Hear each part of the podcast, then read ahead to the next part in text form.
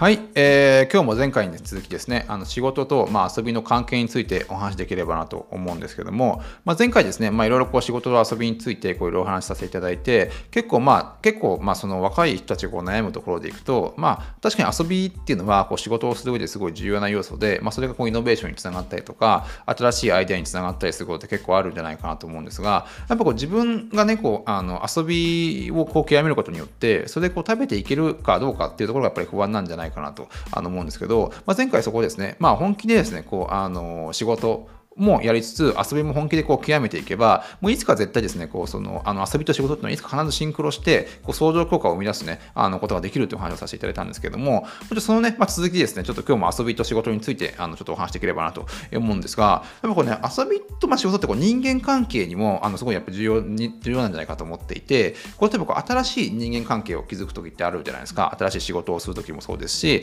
なんかこう新しいね、こうプロジェクトメンバーとか、例えばこう新規のクライアントさんとか、そういうのいっぱいあると思うんですけど、なんかね、あの僕の経験上こうなんか1年間一緒にこう仕事をしていく上でこう1ヶ月に1回ずつ会ってこうね、まあ、あの打ち合わせをしたりとかあのいろいろこう雑談をしながら進めていくことよりもこうあの1回ですねもう1年の中の1日でもいいんであの一緒にですね思いっきり遊んだ方があ仲良くなれてこう関係がねすごいなんかあの人間関係がすごいねあの近くなったような感じがするんですよね。それ別に何でもいいんですけど一緒にこうなんかねあの旅行に行くでもいいしキャンプに行くでもいいしあ何でもいいんですが一緒にこう思いっきり遊ぶとやっぱ一気にこうね記事あの距離が縮まるんですよね。で、これ結構ね、語学を身につける時にも結構重要なあの観点じゃないかなと常に思ってはいるんですけど、まあ、これもですね、あのまあ、今いろんなあの英語のツールあると思うんですね。あの DMMA 会話から、あのライズアップから、まあ、普通に行くなんか英会話教室から、まあ、いろんなあのチョイスがあって、まあ、それぞれ人が選ぶんだと思うんですけど、やっぱね、僕の、まあ、僕もこうアメリカとかにまあ6年ぐらい住んでいて思うことは、やっぱこう日本で1年間、まあ、だらだら英語の勉強をし続けるよりも、やっぱ1ヶ月でもいいんで、もう体ごとちゃんと海外に移動させて、本場をね、あの語学に触れた方が、あの上達のスピード圧倒的に速いと思うんですよ。でそこが重要になってくるのが、まあ、なかなかね、友達って普通に作るのってなかなか普通に難しいと思うんですけど、やっぱ一番こうですね、自分のあの興味が合う人、一緒にこう遊べる人っていうのを作ることがやっぱ一番の近道なんじゃないかなと思うんですよ。で、逆の立場を考えてみてもらうと分かりやすいんですが、例えばこう日本にですね、まあ、外国人が来ていて、あの自分が友達になるというところを想定してもらうんですけども、例えばこう日本がペラペラだけれども、自分とね、全く興味が合わない外国人と、例えばこう自分がね、ヒップホップとかが好きで、あの同じヒップホップ好きであなんだけれども日本語が全く喋れない外国人。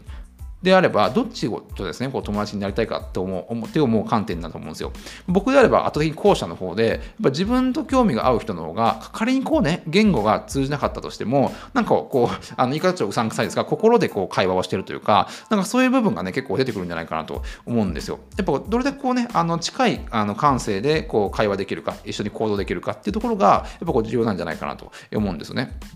これなんか知り合いから聞いた話なんですけど、あのイタリア語とスペイン語ってあの結構全然あの言語は違うんですが、文化がかなり似てるっていう意味で、こう普通にあのなんでしょう、お互いこうイタリア語、イタリア人とスペイン人がいて、お互いお互いの言語はわからないんだけれども、こうなんかね、あの普通になんか会話できちゃうらしいですね。やっぱこう考え方が似てるというか、同じこうなんか楽観的なところというところもあると思うんですが、まあ、あのその辺もやっぱりこうこういうところに共通してくるんじゃないかなと思うんですよね。だからやっぱりこうあの遊びを、まあ、あの言語を学ぶというよりも、なんか自分の好きなことを極めていけば、必然とですね、そういうなんかあの言語というか、なんていうかね、外国語っていうのも、あの結構身につけられる機会が増えてくるんじゃないかと思うんですよ。まあ、そういった意味であのそういった自分のやっぱ好きなことを持っていくってことがやっぱ言語を身につける上でも一番重要なんじゃないかなと思うんですよね。で、これもあの手に、あまあ、る本に書いてあって、あの杉村太蔵さんっていうね、あの今タレントでもともと政治家の方かな、がいらっしゃって、で、彼ってすごい、あの、あまあの外見からは想像できないんですが、あのテニスで国体優勝するほどの実力を持ってるあの人らしいんですね。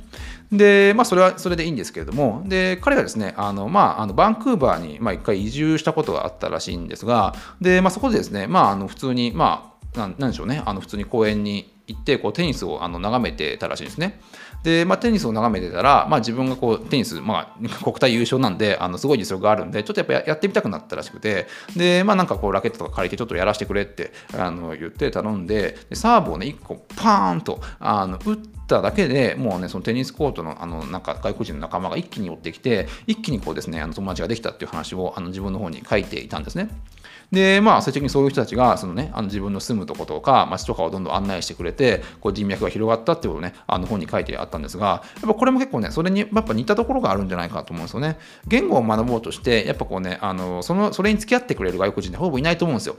なんで、ただこうね、あのただ一と、しっかり友達として好きなことをあの分かり合える、まあ、仲間としてだったら別にその言語なんかなくたって、あのやっぱあの遊ぼうと思いますし、まあ、遊んでいけば必然とあの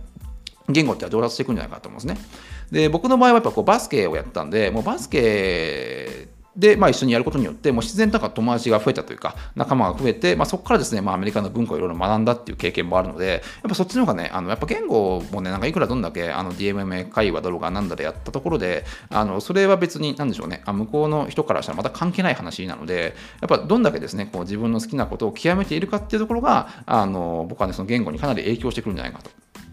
思うんですね。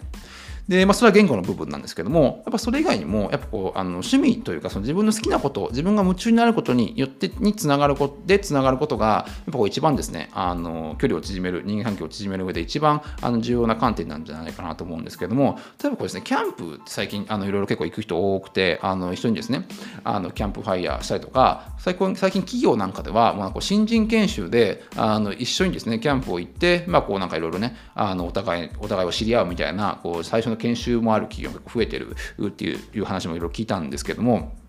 でやっぱこうあの僕も経験あるんですがあのキャンプに行ってこう、まあ、ひあのキャンプファイヤーをこうずっと見てるとなぜかいろいろ語りたく語りたくなってしまうんですねいろいろこうなんか自分があの秘密にしてたこととかこうなんか自分の悩みとかねあの恋の悩みとか仕事の悩みとかっていうのもあのやっぱねそういうのをキャンプファイヤーとか見てるとあのすごいなんか語りたくなってしまうんですよね自然と。で、まあ、これってまあノミニケーションって言ってこう、まあ、あの酒を飲みながらあのそういうコミュニケーションを交わしていくっていうのもあのまあ一つの手ではあるんですがなんかそれもなんか古いなって感じというかなんか僕とかはなんかあんまり夜夜で歩くのも好きじゃないし、お酒も飲まないし、あの結構早く寝たい人なんで、なんかあそういうのは全く僕はやらないんですけど、なんかこうキャンプとかね、なんかこう、あの普段日常ではあのなかなか体験できないようなことを通じて、この人間関係を築いていくっていう方が、なんかね、あのなんか特に若い人もね、そういうの合ってると思うんですよね。ノミニケーションが好きな人もいると思うんですが、やっぱこう、こう自分の好きなことによってつながることによって、やっぱ普段より全然何倍もね、深いあの関係で、あのなんかつながっていけるような気がしていて、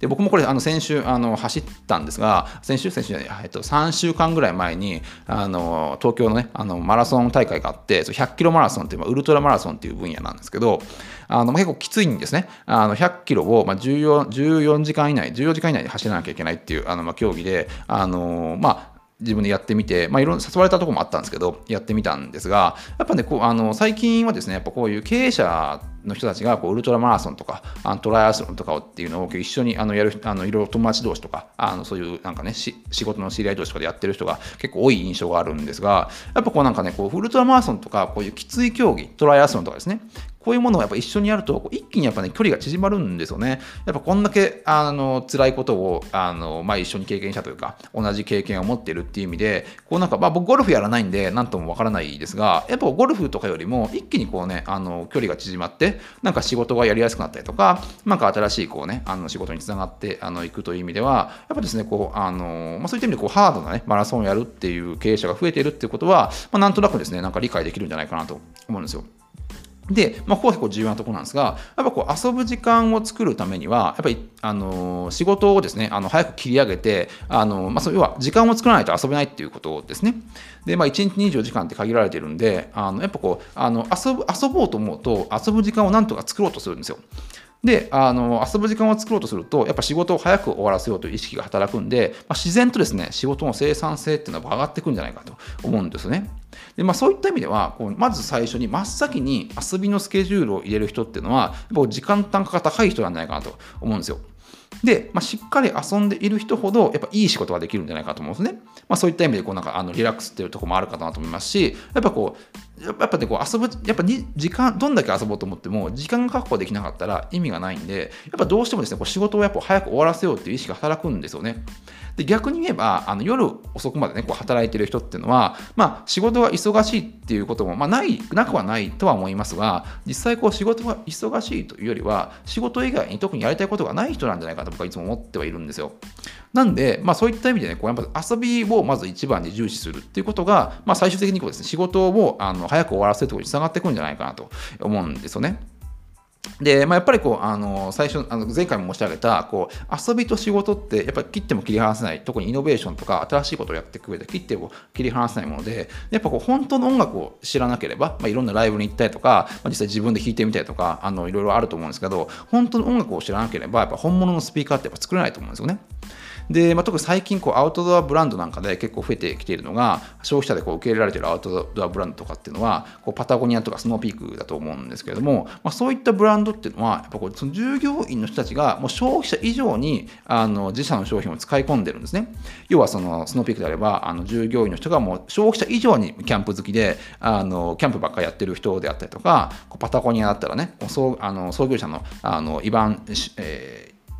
イヴァン・シュイナーっていう方が、えー、いるんですが、まあ、彼なんかはあのもう根っからのこうなんかアウトドア好きでもう会社の経営すらねもう別の人に勝手に任せてもう1年の大半をですねもう釣りとか登山にあの費やして徹底的に遊びを極めていることによって、まあ、こう企業価値をですね、まあ、上げている、まあ、それもあの製品の向上にもつながっていると思いますし、まあ、必然的にですね会社のブランドにつながっていっていると。で、このスノーピークの、あの、今、今は、えっと、会長かな？もともと社長の人だ人で、あの、山井徹さんという方がいらっしゃるんですが、まあ、彼もですね、あの、まあ、スノーピークの、あの、会長、社長っていうことをやってたってこともあって、まあ、これまでですね、あの2000泊以上、2000泊ってすごいな、2000泊以上キャンプをあのしていると、まあ、そういった意味で、あの、あれでしょうね、こうやっぱ遊ぶというか、こうなんか遊びと仕事ってやっぱ切っても切れはせない。逆に遊びもなくしてしまうと、やっぱこう、あの、製品の価値も下がってしまうし、こうブラントータルのね、ブランドの価値も下がってしまうという意味で、やっぱどうしてもですね、そこはやっぱり、あの、むしろ、あの、遊びを増やしていかないと、今後新しいことはできないんじゃないかなと思うんですね。で、まあ、日本の、まあ、過去ですね、日本の人口は増え続けていた時代、例えばこう、じゃあもうかなり前の話ですが、30年、40年前、え。ー、っていうのは、あのまだまだ世の中があの物やサービスに飢えていて、まあ、作れば作っただけ、まあ、あの売れていった時代であったんですが、まあ、そういった時代であれば働いた時間と結果っていうのは、まあ、ある程度あのイコールになるっていう単純な方程式が成り立ったかも成り立ったんですね。実際は。成り立ったかもしれないんですね。でただあの今っていうのはもう圧倒的にこう人口があの減っていて、まあ、物やサービスがこう右肩上がりに売れなくな圧倒的に売れなくなっている時代っていうことはもう多くの人が理解してるんだと思うんですが、まあ、そういったあのあの時代になるとやっぱこう人間一人当たりの時間単価って高くなってしまうんですよね。なんで、まあ、企業としては、なるべく短時間で高い付加価値を生み出せる企業になっていかなきゃいけないと。まあ、そういった企業が、ま業績を伸ばしていくっていう意味では、先ほどですね、あの遊びをまず自分のスケジュールに入れる。で、遊びのスケジュールを入れることによって、あ、遊びの時間を作らなきゃいけないなと思うと。でそうすることによって、やっとですね、こう生産、あの仕事の生産性が上がっていくっていう意味で、やっぱこう、いきなりこうなんかね、よく生産性を上げろとか言われても、なんか理由がなければ上げれないじゃないですか。まあ、そういった意味で、やっぱこう遊ぶっていうことは、あのそういう、なんでしょうね、あの生産性を上げるモチベーションに一番、一番つながっていくんじゃないかなと思うんですよ。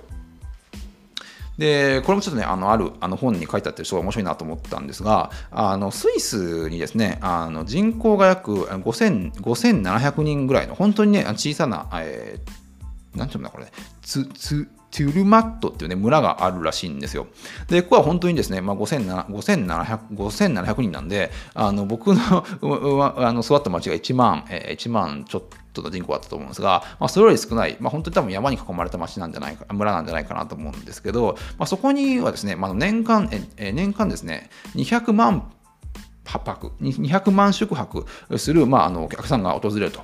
で、まあ、その中のあのもう、まあ、観光客ですね、観光客の7割がまあリピーターになるっていうね、あのすごいあのスイスにそういう小さな村があるらしいんですよね。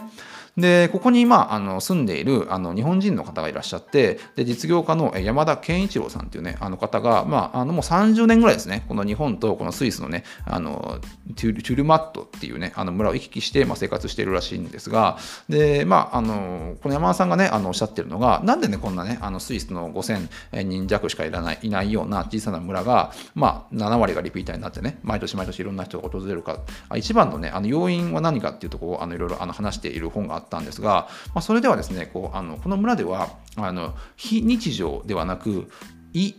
日常っていうのを感じられるからと。要はあの非に非日常っていうのはあの普段体験できないようなあの日常で、異日常っていうのはあの何でしょう、ね、異なった日常。要はあのあ何でしょうね。あの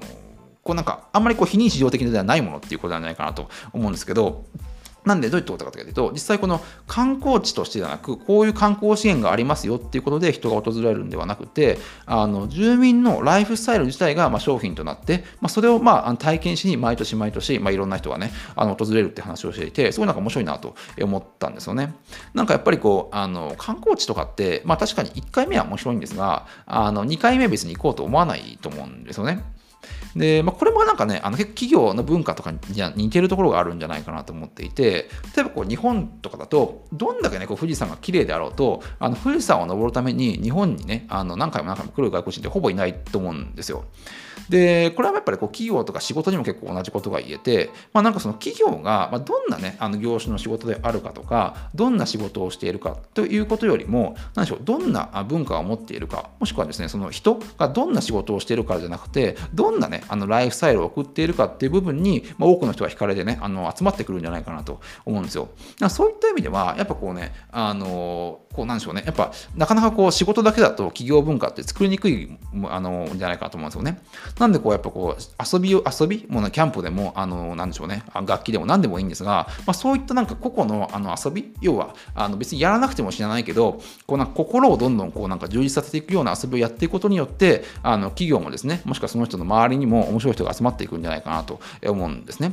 でやっぱこう戦後ですね、まあ、日本がま必死にこうあの働いて豊かになったところまでは良かったんですが、まあ、そこのまあ日本人の娯楽が、まあ、カラオケとねゴルフだけではやっぱこう寂しいものがあるとあのいうことですね。でやっぱこう政治社会になってきてやっぱそういったものもむしろそういなんかそうあの成長経済とやっぱり違ってですね、あの自分のやっぱりこう自己をどんどん満たすようなあのものがやっぱ今後ね、あのビジネスになっていく、サービスになっていくと思うんで、まあ、そこをですね、ちょっとね、あの今後もですね、あの仕事と一緒に極めていければなと思っていますね。はい、えー、今日も引き続きですね、あの仕事と遊びについてあのちょっとお話しさせていただきました。えー、ちょっとですね、もう一回ぐらいちょっとこれについてあの語る時間があるかなと思います。もしかしたらちょっと別の、あの次回はですね、別の話題に語るかもしれないですが、えー、ちょっと次回もぜひ引き続きよろしくお願いいたします。